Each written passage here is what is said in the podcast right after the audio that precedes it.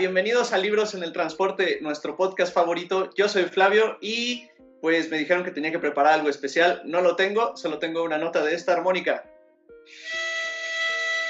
Bienvenidos. Gracias a Flavio, genio de las improvisaciones, por prepararnos esta gran intro súper especial con su mágica armónica. Se nota que fue algo pensadísimo, que hizo con mucha dedicación. Y pues yo soy Claudia, su host habitual, en su podcast habitual, que espero escuchen usualmente. Y Flavio, ¿quieres contarnos quién eres? Hola, pues soy Flavio. Como podrán ver, la armónica no es una de mis habilidades especiales, pero estoy aprendiendo. Soy eh, pues amigo de Clau desde ya hace un rato, yo creo que diría tres años, tal vez, tres, cuatro años casi. Sí, sí, sí. Casi una carrera completa, qué bonito. Eh, estudio letras, estudio también derecho, bueno, estudiaba, estoy haciendo tesis, nada importante en realidad, yo creo que lo que me voy a terminar dedicando es a letras y pues nada, ahorita estoy dando clases, eh, soy fanático de leer, juego ajedrez en veces y pues es todo, sí. Uh, cada que alguien vuelve a introducir el podcast y se presenta como soy Amix de Cloud, me presento, me recuerda mucho a un tweet que leí recientemente que decía como no, tu podcast no son tú hablando de temas interesantes y proyectos y cosas culturales, son tú y tus amigos teniendo las conversaciones que tienen siempre, solo que ahora tenemos que escucharlos los demás, ¿no? Y entonces, o sea, neta era un tweet como agresivo, ¿no? Como hacia otra gente y, entonces pienso como, quizá eso parece libros en el transporte, yo platicando con mis amixes, este, pero pero próximamente les traigo a alguien que no sea mi Amix, no se preocupen. Pero igual es 100%, 100% sí es porque mi Amix, mis Amixes están haciendo cosas fantásticas, ¿no? Y no los invito por nuestro lazo amistoso, sino por su talento y especialidad. Pero, pero incluso siento que si invitara a alguien que no fuera mi Amix, o sea, como que neta en, en los o sea, porque sí ha habido, sí ha habido gente que no era mi Amix antes, ¿no? Pero como que en el intercambio de los mensajes de, oye, ven al podcast y así, como que en mi mente ya nos volvemos Amix. Entonces, para cuando lleguen al podcast siento como, mi Amix es mi Amix. así que no veo que esto se ande deteniendo pronto. Pero, pero, pues entonces les digo, Flavio en realidad no viene aquí con el único talento de ser mi amigo, sino que en realidad viene aquí con su talento y gran especialidad de ser un genio de la ciencia ficción a platicarnos, introducirnos un poco a ese maravilloso mundo de la ciencia ficción. Cuéntanos, Flavio, ¿qué te hace el genio de la ciencia ficción? Pues antes de empezar quería nada más como acotar esa idea de que sí es cierto que los podcasts son como nada más compas hablando de las cosas que les interesan, pero pues al mismo tiempo pues no vas a hablar con gente que no te cae bien este, de otras cosas, ¿no? Entonces me hace como el rant más enojón de la vida, mejor ya di que no te gusta ver podcasts y ya, ¿no? Como fin.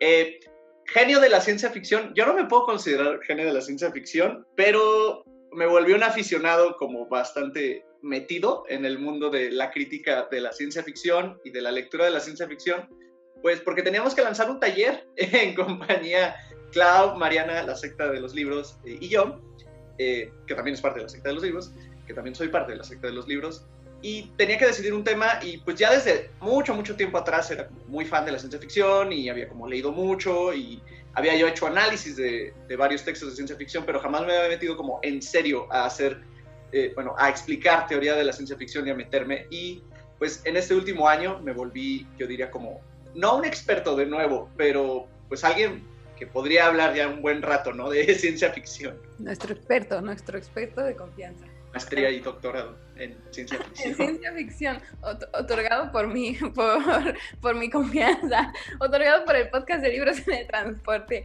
Sí, no, cuando existe el podcast de libros en el transporte, ¿quién necesita que la UNAM selle tu título?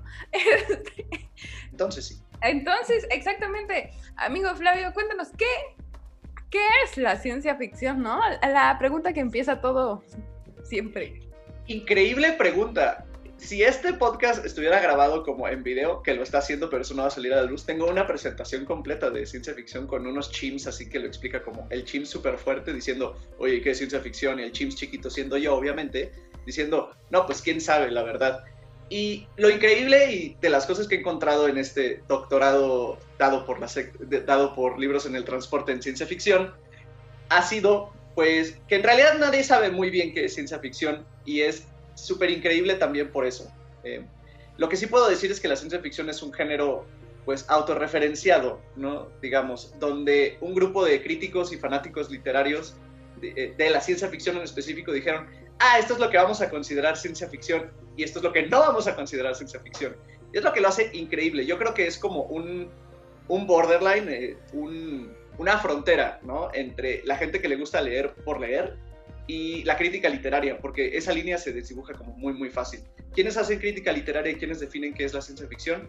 Pues sus fans, básicamente, la gente que ves con sus playeras de Star Wars este, todo el tiempo diciendo como que qué onda. Entonces, no hay una definición muy clara de lo que es la ciencia ficción. Yo diría, y bueno, si yo me animara a decir una, eh, qué es la ciencia ficción, yo siempre voy a decir que es toda esa literatura que trata de responder a la pregunta de ¿y o un what if, ¿no? Que se imagina una situación imaginaria y la trata de responder con ese what if. Hay algo de tecnología, pero pues hasta eso es muy debatible porque pues, la ciencia, ¿qué es la ciencia? También sería un problema como epistemológico súper, súper fuerte. Entonces, pues a mí me gusta nada más decir que es un género autorreferenciado por sus críticos y fanáticos. Siento que cuando yo pienso en la ciencia ficción, justo más, de, más que tener una imagen clara, tengo como, como vibes, ¿sabes? Como, como que me llegan sentires raros, ¿no? O sea, como el alienígena y dijeras tú, ¿no? Como el niño que está en su cuarto con sus posters y todos sus posters son como justo como negros y, y la música como aguda, extraña, este, como, pues que sí, que en mi mente es una combinación de elementos que te atacan de, de forma extraña. Y justo estaba pensando hace un instante como qué tanta ciencia había en la, en la ciencia ficción y que pues la, la cosa debe estar rarísima. Pero luego pues tú volviste ese punto como de qué es ciencia realmente, entonces supongo que ahí sí fallé, fallando desde siempre es que es severamente problemática, ¿no? También la idea de qué es ciencia y qué podemos considerar ciencia. Y ese es un conflicto que también se tradujo bien padre en ciencia ficción.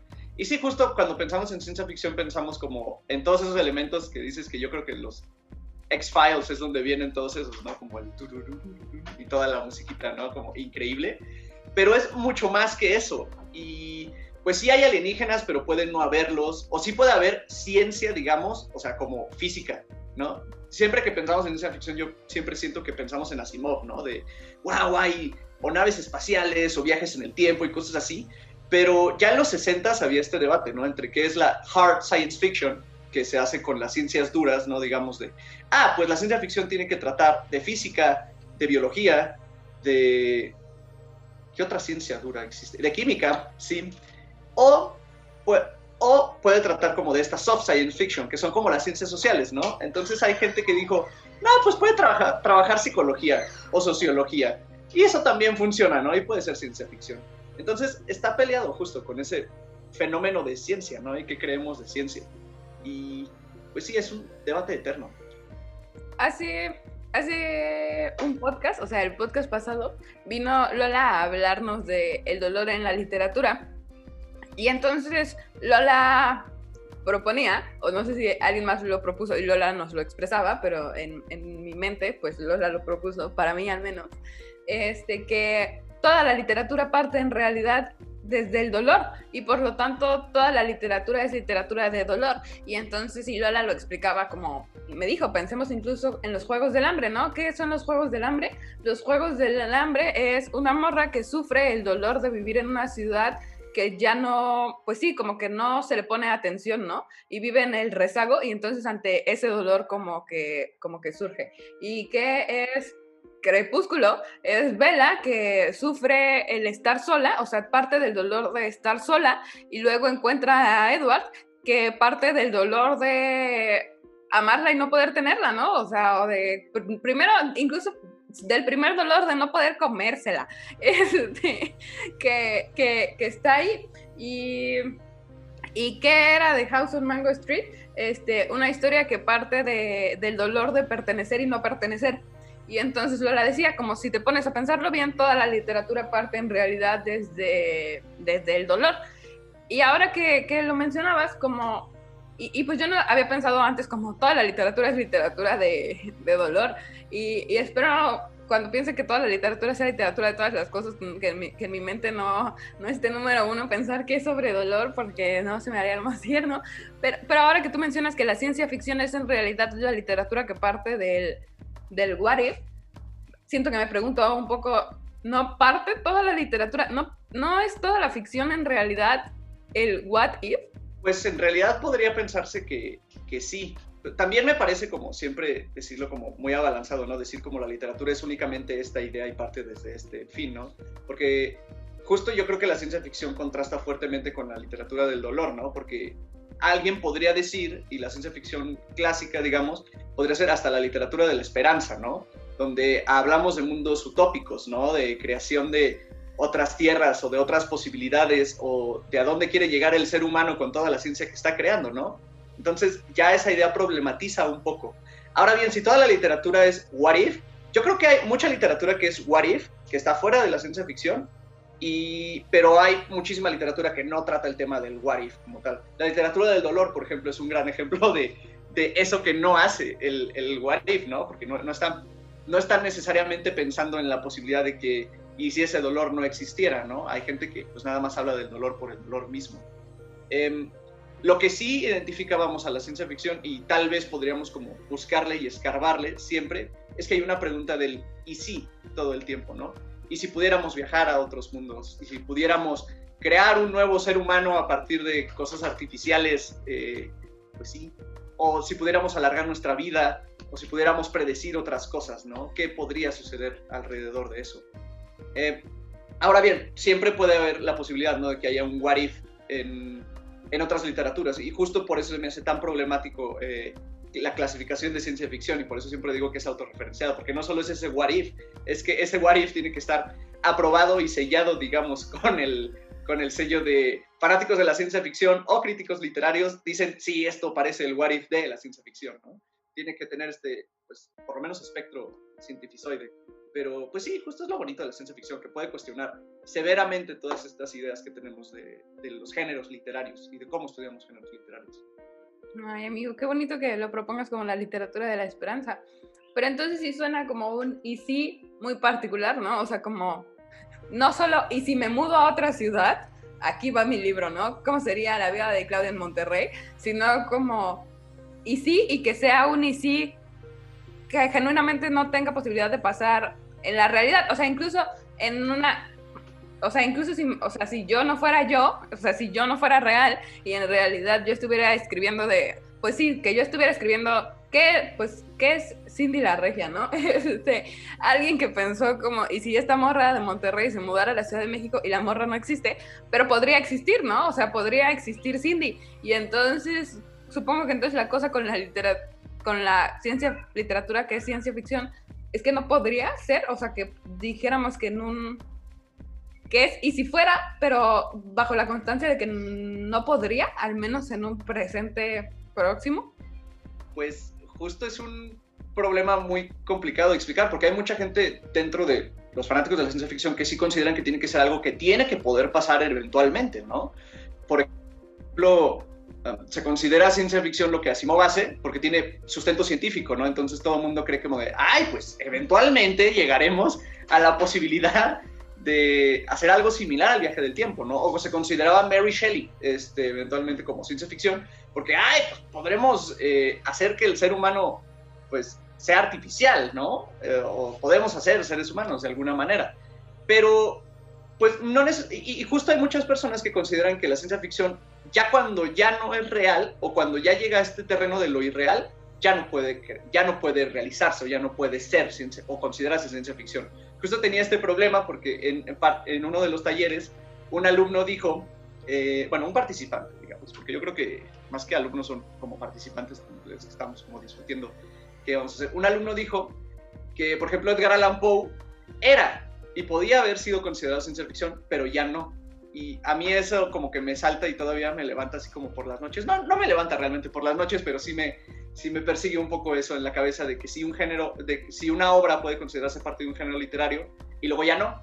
O sea, como si le quitáramos, si le quitáramos el privilegio ya de ser de ciencia ficción porque habló de hipnosis, ¿no? en el caso de Edgar Poe, ¿no? O sea, porque ya superamos la idea de que la hipnosis puede ser científicamente eh, correcta, o por lo menos la idea del mesmerismo, que es la hipnosis de aquel entonces, puede ser científicamente correcta, pues ya no es ciencia ficción, ¿no?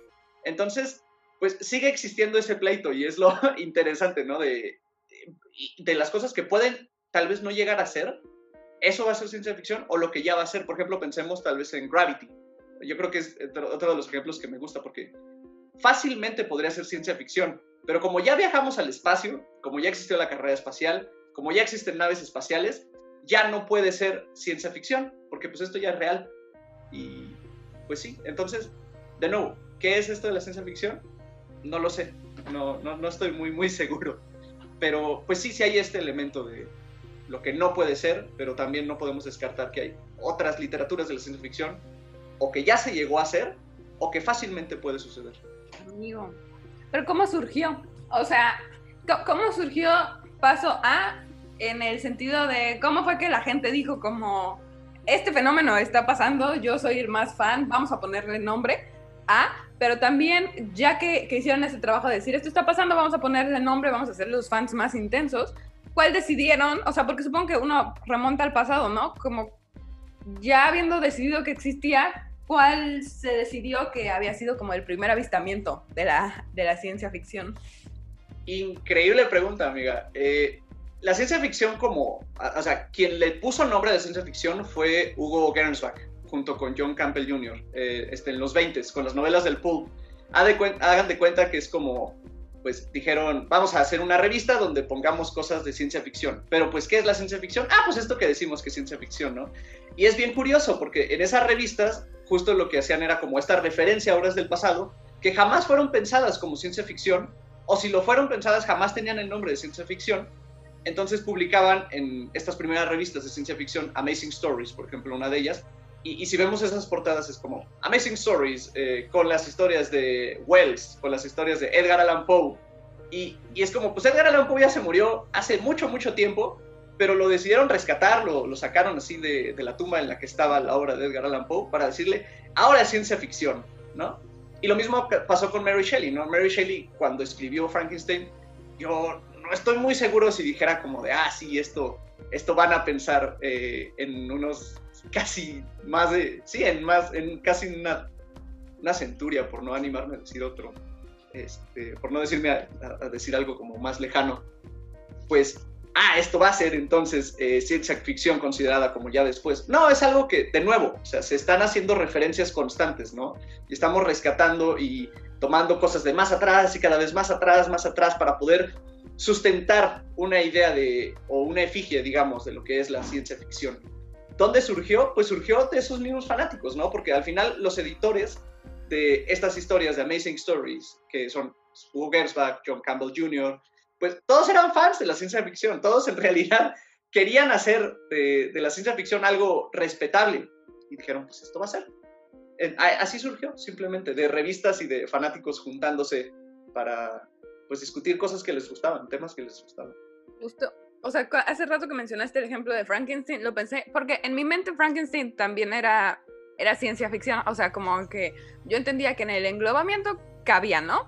Este, pero, pero después que mencionaste como, pues la ciencia ficción incluso como la, la literatura de la esperanza, como la idea de vamos a imaginar mundos nuevos, siento que para, para nada puedo saber qué estaba pensando Shelley cuando escribió Frankenstein, pero no siento que la morra estuviera pensando, reitero, en, una imaginación que 100% no puedo hacer, chance ella andaba pensando justo esto, pero en mi mente ella no pensó como vamos a imaginar mundos nuevos, siento que en mi mente esa morra justo estaba tratando de decirnos algo de la realidad, ¿no? No estaba tratando de proponer, ella estaba tratando de transmitir algo sobre, sobre la realidad o, sobre lo humano, no, no ofreciéndonos otra posibilidad, sino mostrándonos en la cara otra cosa que ya estaba de cierta forma. Entonces, como que no puedo imaginarla pensando como voy a ofrecer un mundo nuevo y sin embargo, al mismo tiempo sí está, ¿no? Sí, existe esa esperanza justamente en Mary Shelley como de vamos a poder crear esto, ¿no? Eventualmente. Pero también no es nada esperanzador poderlo crear, ¿no? Y es parte de la discusión que, bueno, que yo parte, del argumento, ¿no? Que quiere hacer Mary Shelley. Existe esa idea también como doble, ¿no? De, pues, tal vez sea bueno toda esta idea de esperanza que tenemos, o mínimo siempre va a haber un conflicto, ¿no? En esa esperanza que se va a crear. Y es parte de las mismas contradicciones que tiene la ciencia ficción misma, ¿no? Que cuando se dijo, cuando se cree literatura de la esperanza, se pensaron como en estas utopías, ¿no? En esta ciencia ficción utópica. Y pues luego dijeron, ah, pues también Mary Shelley puede ser como parte de esa ciencia ficción. Y, ay, ah, pues eso no es tan utópico, ¿no? Como, como lo estábamos pensando. Y son parte de los constantes conflictos que tiene la ciencia ficción en su denominación. Pues sí, que también es bien curioso que empezara por fanáticos, porque pues sí diría que sí hay cierta presencia ya de, de la ciencia ficción en, en, la academia, ¿no? Pero entonces siento que, que seguro son discusiones bien distintas y que entonces pues ha de ser súper extrañísimo tener académicos, lo que sea que sea eso, o en qué momento comienza uno a ser un académico, es Flavio académico fanático, es, eh, es Flavio ambos, este, ajá, ¿qué tanto puede uno ser, ser ambos, no? Este, y entonces en ese sentido, pues sí, suenan como discusiones bien, bien paralelas de, de repente, este, ¿Qué puede decir la academia respecto a la ciencia ficción? ¿Qué derecho tiene la academia de, de opinar? ¿Qué tanto la academia es un fanático intenso que, que habla más formal, este, y, y qué tanto se sigue produciendo todavía, pues, de los fans y ya, ya ahora de los fans, no solo los que dirigían esta revista, porque eso, eso suena hasta cierto punto todavía como, pues no lo sé, que tenía un proceso, ¿no? Pero ahora siento que, que uno se graba, lo sube a YouTube y ahí estoy, ¿no? Yo siendo fan, creando y, sacando ideas a, a, dos, pues sí, a, a máxima velocidad en, en este instante. Y, y, ahí están, y que entonces, si la ciencia ficción siempre ha sido eso que los fans deciden que es, pues claro que también es ese güey que sube sus videos que no tienen sentido, o que chances sí tienen, chances tienen más sentido que lo que sea que la academia está diciendo. Justo, sí. E, ese es, ese es parte del punto que siempre he tratado como de, de, hablar con la ciencia ficción, que en realidad era, si lo trasladamos como al siglo XXI, sí, o sea, imaginemos que la ciencia ficción se está haciendo de un de un compa en YouTube que dijo como, este texto no me gustó y voy a explicar por qué. Y está haciendo crítica de ciencia ficción, digamos, si eso existiera como en esta época. Y justo eso pasó. Eh, la academia no se involucró en la idea de ciencia ficción, sino hasta casi los 60. No tenía interés en realidad este, en hablar de estas cosas porque se consideraba justo literatura menor, como si alguien en YouTube estuviera hablando de literatura, ¿no? Como, como mucha gente ya lo está haciendo. Como la secta de los libros, gran canal, por favor no olviden seguirlo sí, gente muy interesante que habla de temas muy cool en ese canal. Deberían seguirlo. Yo, yo no sé quién, quién lo dirige, pero muy, muy interesante. Sí, sí, sí. Y sí, justamente es eso. De hecho, ha habido pleitos muy fuertes en, dentro de la misma ciencia ficción. Bueno, no pleitos así de nos vamos a agarrar a golpes en una esquina, pero, sí hay críticas muy fuertes salidas de los fanáticos de la ciencia ficción de cosas que en la academia se erigieron como parte del canon de la ciencia ficción. El ejemplo que más me gusta es Un Mundo Feliz de Aldous Huxley, que cuando salió Aldous Huxley, toda el, grupo de ciencia ficción decía como de, ¿qué es esto? ¿Qué porquería es esto, no? De ciencia ficción, esto apesta. Eh, de, nuevo, parece algo salido de la academia de lo que piensan que es ciencia ficción. A veces siento la academia que es como esta, bueno, o, o siento que ellos imaginaban a la academia en ese momento como la inteligencia artificial, que ahorita están poniendo como a hacerlos, hacer cuentos. Es como de, ¿qué es esto? Parece escrito como de alguien que agarró tropos raros y todo. Y no se concilió esta idea de que Aldous Huxley era ciencia ficción o podía considerarse parte de la ciencia ficción por los fanáticos hasta casi los 60, 70. En los 50 hay críticas muy mordaces, por decir una palabra, eh, frente a esa obra. Que, pues sí, ahorita incuestionable como ciencia ficción, pero en ese entonces como, fuchila, guácala, sí. Y en ese sentido es bien interesante lo que dices, porque a la gente que no pertenece a, a, esta academia, que reitero que no me queda claro en qué momento te dicen que perteneces, dónde, dónde está mi badge de académica, este, porque no me lo han dado, ¿no? Pero para hacer estos podcasts, por eso nunca me lo van a dar, güey. Pero, ajá, pero que entonces uno de repente no puede teorizar o no puede decir ciertas cosas porque le falta teoría, ¿no? O sea, como, como que hasta cierto punto tenemos esta idea de que proponemos, pero también tenemos esta idea de que si no hay con qué sustentar lo que propones, no hay. O sea, no, no puedo... Los límites en los que puedo inventarme una cosa están... existen, ¿no? Hay, hay límites. Y en cambio, la gente que no, reitero, que no tiene el bache este extraño de la academia, no tiene límites, ¿no? Este, vamos al infinito y más allá. Y entonces después esta gente que, que, al inicio no, pues no se, no se animaba, ¿no? O sea, bla, bla, bla, o lo que sea, o que no sentía que tenía las herramientas como para hablar de ciertas cosas, porque dijeras tú, no, no hay para crear el marco teórico, no, no hay teoría.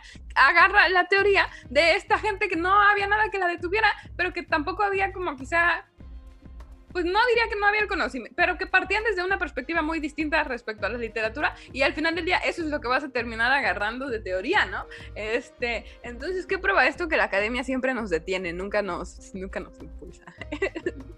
Que son ladrones de ideas, sí, que son básicamente ladrones que no impulsan a nada más que cuando ya les empieza a beneficiar. O cuando alguien con ya más grande, con un nombre ya más grande dice, pues me voy a apropiar de esto, se, se lo roba, sí, sí, sí. Tonta academia a veces me cae mal. A mí también a veces, a veces me cae mal y luego de verdad dudo si, si somos nosotros, amigos. O sea. y entonces quiero pensar que en caso de que fuéramos, en caso de que, de que escribir la tesina ya sea academizar, entonces quisiera pensar que somos la academia chida. sí, bueno, siempre está esa posibilidad justo de reformar eh, reformar la academia, ¿no? La paradoja del César, decía un profesor, ¿no? De que sí, hay que a veces crecer en la misma institución para poderla cuestionar. Que también eso es muy válido, ¿no? Pero retomando eso de la ciencia ficción, pues sí, justo ese es el mismo pleito que, tuvieron en su momento. Pues quién sabe qué hubiera pasado si no lo hubiera arropado la academia, si hubiera, si seguiría todavía publicándose así como algo pues de bajo pelo, así como algo en Wattpad que todavía existiría, o, cómo sería, no sé. Hablando de eso, pues ya nos dijiste como que no, no, no va a quedarnos 100% claro qué es la ciencia ficción porque no existe la claridad, pero ¿cuáles dirías que son como tres obras súper representativas que todos sabemos como esto es ciencia ficción y otras tres que no sean representativas pero que tú recomiendes, ¿no? Como yo como Flavio digo que esto es lo que tienen que leer si quieren leer ciencia ficción porque me gusta y ya. Pues tres obras que yo digo canon de ciencia ficción y me encantan. Yo creo que Philip Dick, eh, Soñan los androides con ovejas eléctricas, es increíble. Es de mis novelas favoritas de todos los tiempos. Pueden ver la adaptación Blade Runner, también está pues, bastante cool. Eh, pero el libro vale mucho la pena, sobre todo porque al pobre Philip Dick le querían como bueno, tuvo un problema eh, cinematográfico ahí donde nada más lo querían hacer película. De hecho, la película salió mucho antes que el libro y no tenía como permisos para sacarla, ¿no? Entonces, pues tampoco es como que sea un santo Philip Dick, pero pues es un ejemplo, ¿no? De cómo a veces la industria cinematográfica pues sobaca muy feo a los artistas, ¿no? Philip Dick es muy bueno.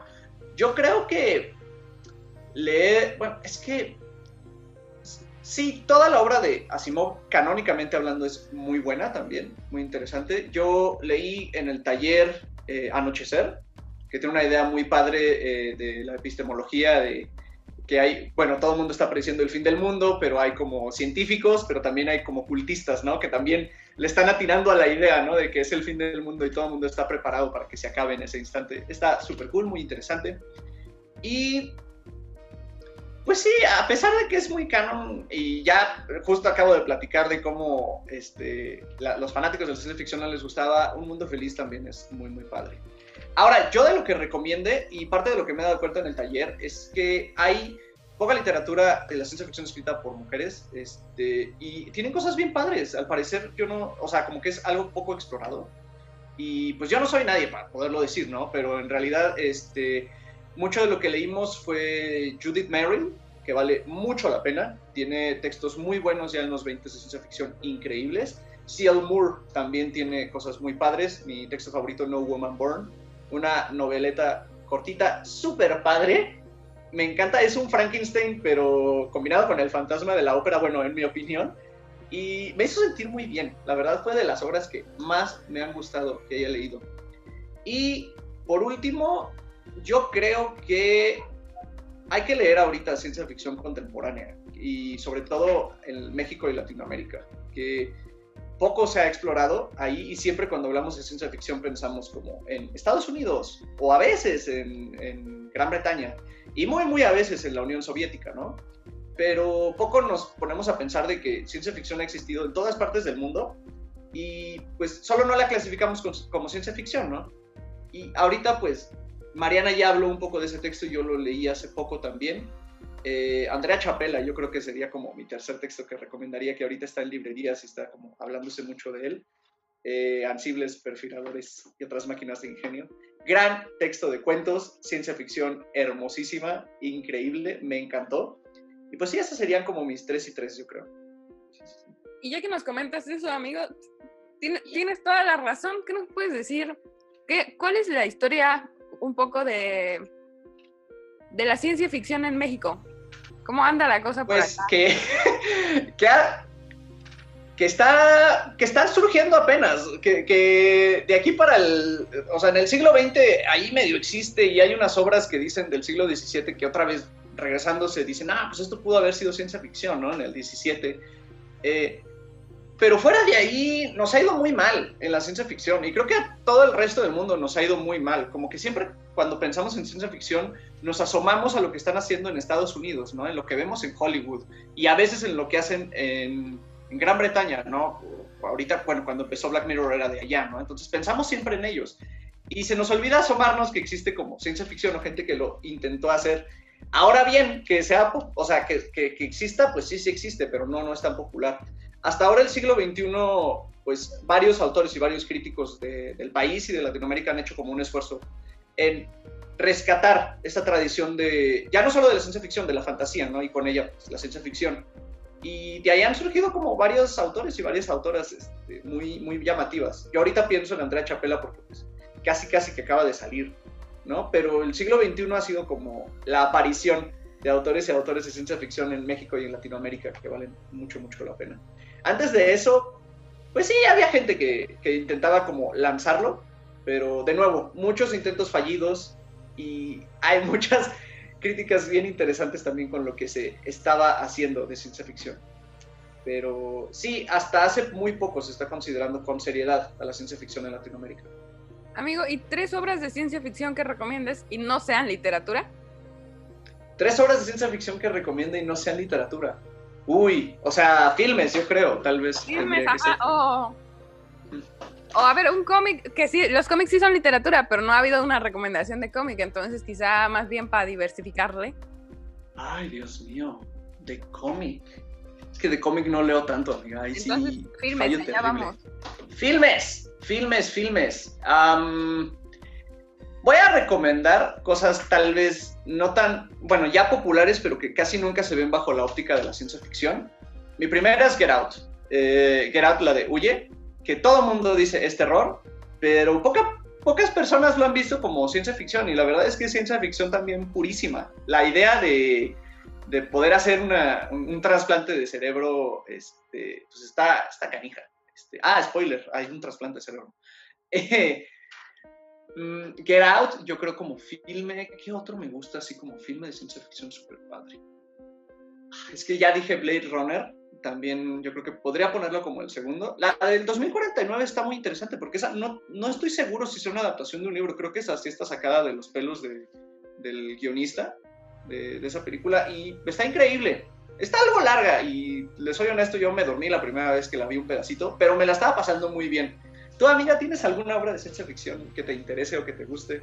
Amigo, siento que siempre he sentido que la ciencia ficción no, no es mi tipo, pero un, poco por lo mismo que siempre he sentido que, que la fantasía no, no es mi tipo tampoco. Siempre he tenido, tendido a consumir cosas muy apegadas a la, a la realidad. Ajá. Eh, Sí, ojalá triunfara más en, salirme de ahí, pero, pero no de repente ni para la magia, ni para la fantasía, ni para, ni para esos mundos soy, soy tan buena entrándole. Eh, también es, es, que incluso siento que las vibes, amigo, reitero, como que no, no, no terminan de encajar con, conmigo, o sea, como que no, nunca me encuentro a las 7 de la tarde pensando como llegó el momento de escuchar como, ah, el extraño, el extraño sonidito, ¿no? Entonces, como que no es mi tipo de drama usual, pero voy a, voy a intentar, voy a intentar ingresar. nunca he visto Star Wars. No lo veas, Este, no, es broma. Eh, sí, velo si quieres. Creo que aquí, ah, aquí se puede acabar mi credibilidad como persona en el podcast amante de la ciencia ficción, porque a mí no me gusta Star Wars, o sea, con toda la honestidad. O sea, me gustaba de niño, pero hace poco las volví a ver y dije, Dios mío, ¿qué estoy viendo? Esto, esto no está nada divertido. Me gustó más Star Trek en su momento, y Star Trek también tiene un problema muy serio entre si es ciencia ficción o no, porque es un what if muy pedorro, en realidad, de que, de que viajan al espacio, sí, y hay problemas éticos, y dices, pues va, ¿no? Entonces es algo que justo le dicen en, en el argot de la ciencia ficción como space opera eh, a todas esas obras como Star Wars y Star Trek, que en realidad, pues de ciencia no tienen nada, o sea, Star Wars, yo siempre lo voy a decir, son caballeros en el espacio, es, es ver una película de, de, caballeros medievales ambientada en el espacio. Entonces, pues sí, eh, chance, si no te gusta tanto la ciencia ficción así como dura por la ciencia, la soft science fiction, bueno, lo que la mal llamada soft science fiction podría ser más interesante, que trata más bien de fenómenos psicológicos detrás de, de las personas que, que, están, en, bueno, de, las, de los protagonistas o personajes secundarios de la ciencia ficción. Chapela tiene algo muy similar, donde yo creo que combina este soft con hard science fiction muy bien, donde tiene una, su primer texto, el 90% real en esa obra, es justo de una, una mujer que está en un duelo porque pues se separó de su pareja en aquel entonces, pero hay implantes cerebrales, ¿no? En algún momento. Entonces está esta, este problema de liminalidad donde ya no sabemos si es el implante quien le está poniendo como ideas bien raras en su cabeza o es ella misma también como sufriendo estas cosas. Entonces, pues sí, o sea, yo creo que la ciencia ficción también hay para todo el mundo. Y eso también es como lo padre, que no tiene que ser nada más como naves espaciales y aliens y piu, piu, piu, hay que rescatar a la princesa de Marte hay muchísimas cosas y muchísimos espectros dentro de, de la ciencia ficción. Me gusta, he leído, nunca, nunca he podido convencerme de ver la película, pero he leído La Naranja Mecánica y me gusta mucho. Este, ¿es, ¿Es ciencia ficción? ¿Confirmas? ¿Podría considerarse ciencia ficción? Sí, yo creo que sí. Tiene unas ideas muy padres de ciencia ficción. Creo que también tiene ideas de soft science fiction muy buenas, porque el panóptico es parte de lo popular de, de, de esta obra. Sí, podría considerarse ciencia ficción allá vamos. Claudia, considerando, consiguiendo triunfar en una obra. Este, bueno, y pues algunas cosas de Poe, supongo que cuando era considerado ciencia ficción, pues chance triunfaba poquito, pero pues si ya no se considera, entonces no triunfo tanto. ¿Y a, dónde crees que va, amigo? ¿A dónde crees que va la ciencia ficción conforme avanza, avanza el mundo, no? Porque también las posibilidades de imaginar son, son cada vez más distintas. O sea, pues sí, bajo esta idea de que de repente parece que ya lo imaginamos todo y, y luego resulta continuamente que no, pero, pero pues sí, hay ciertas imaginaciones que ya no parecen de repente como tan sorprendentes. ¿A, a dónde crees que va este mundo? Es una increíble pregunta. Justo ese debate existe ahora en la ciencia ficción, donde pues existe esta frase, ¿no? Popular, donde ya la realidad supera la ficción, ¿no? Y es, y es verdad en cuanto a la ciencia, de qué tanto podemos imaginar de cosas que pueden existir si, si la ciencia casi nos ha llevado, bueno, si la tecnología y la ciencia nos ha llevado casi a, a decir que sí, pues, pues no es tan ficción, ¿no? Como en realidad lo creemos.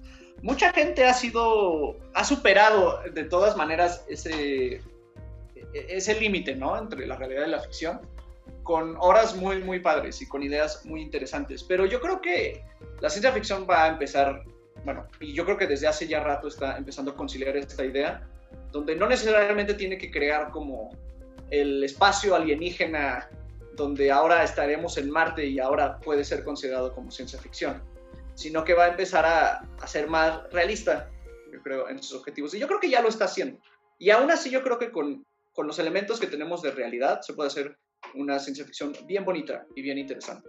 Eh, Gravity, yo creo, por ejemplo, es el, pues, lo que me gusta como mencionar siempre con eso, que en realidad, pues, todo eso ya puede pasar, ¿no? Ya puede haber un astronauta que esté en el espacio, pero esta idea de que se pierda y todo, pues, eh, es una narrativa muy interesante. A mí me gustó.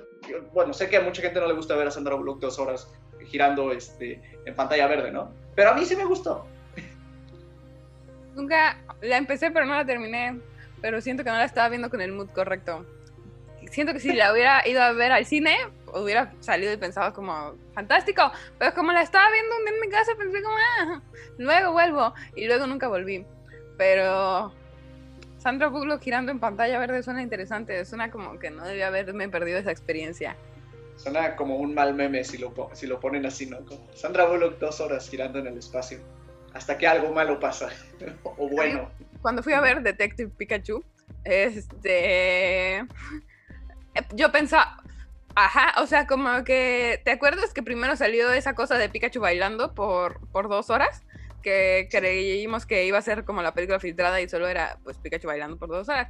Entonces, eso, eso genuinamente fue lo que me convenció de ir a ver Detective Pikachu, ese clip, este, pensé como, se ve que es tiernísimo, allá voy. Y entonces cuando fue, y pues Pikachu no era tiernísimo, ¿no? Pero pensé como, o sea, sí era tiernísimo, se veía tierno, pero su personalidad, ajá, era el, el, Pikachu muy interesante, muchas facetas tenía. Este, pero entonces toda la película estaba como, ay, ¿cuándo va a bailar? ¿Cuándo va a bailar el Pikachu? ¿No? Porque yo pensaba que el clip tenía que venir de alguna parte, ¿no? Entonces como, ahorita, ahorita seguro baila. Y nunca bailó, la verdad fue un poco decepcionante para mí. ¿Crees que Detective Pikachu podría ser considerado ciencia ficción o ya nada que ver con este mundo? Mm, Imagina, hay que imaginar un mundo donde existen los Pokémon. Yo es que yo creo que, por ejemplo, la ambientación y el setting de Detective Pikachu sí podría ser fácilmente como ciencia ficción, ¿no? De hecho, va mucho como con la estética del cyberpunk, ¿no? Un poco. Eh, ahora bien, los Pokémones, pues ojalá fueran, ojalá fueran ciencia ficción y fueran un what cercano, ¿no? Sería increíble tener Pokémones. Eh, sería increíble tener, no sé tú qué Pokémon tendrías, amiga. Yo quisiera tener un Squirtle, sería súper cool. Un Squirtle se pone lentes de sol bien coquetones. Pero, eh, pues no sé, yo creo que es que también hay un problema, ¿no? Con, con denominar ciencia ficción como esta obra es ciencia ficción, sino que hay elementos de ciencia ficción tal vez, o sea, elementos que se pueden considerar de ciencia ficción en esa obra. Detective Pikachu sí tiene elementos de ciencia ficción en esa obra. Ahora bien que yo diría esto es ciencia ficción bueno, pues no sé, no, no me siento con el expertise suficiente como como para animarme a decir que sí, porque va a haber alguien, pues, muy aguerrido que, que va a decir como, ¿cómo crees que los Pokémon son ciencia ficción, eh, viejo tonto? Y pues me voy a sentir mal, entonces prefiero decir que tiene elementos. ¿Pero tú qué Pokémon tendrías? Mm, yo qué Pokémon tendría... El que se puede abrazar, amigo, el que el amor de, de, Pokémon carga como huevito, que siempre lo trae así, cargadito. Ajá, yo siento que ese estaría tierno. Este, pero entonces coincidimos que, que, los Pokémon en realidad son como, como fantasía, ¿no? Yo creería que son un poco más fantasía. Yo, pues, pues sí, me da esta idea. Eh, ponía yo una pregunta así como muy fea y muy malvada en, en, mi taller, donde decía que si el Señor de los Anillos puede ser considerado ciencia ficción. Porque hay un what if, pues, de Tierra Media, ¿no? Y hay una investigación muy seria, en realidad, ¿no? Pues hizo, hizo varios lenguajes, ¿no? Hay un élfico ahí que mucha gente como que dice, wow, qué padre el lenguaje y todo. Y pues la verdad es que al final no, pero, pero pues igual siempre está esa pregunta, ¿no? Y siempre podemos preguntarnos de muchas obras si son ciencia ficción o no lo son.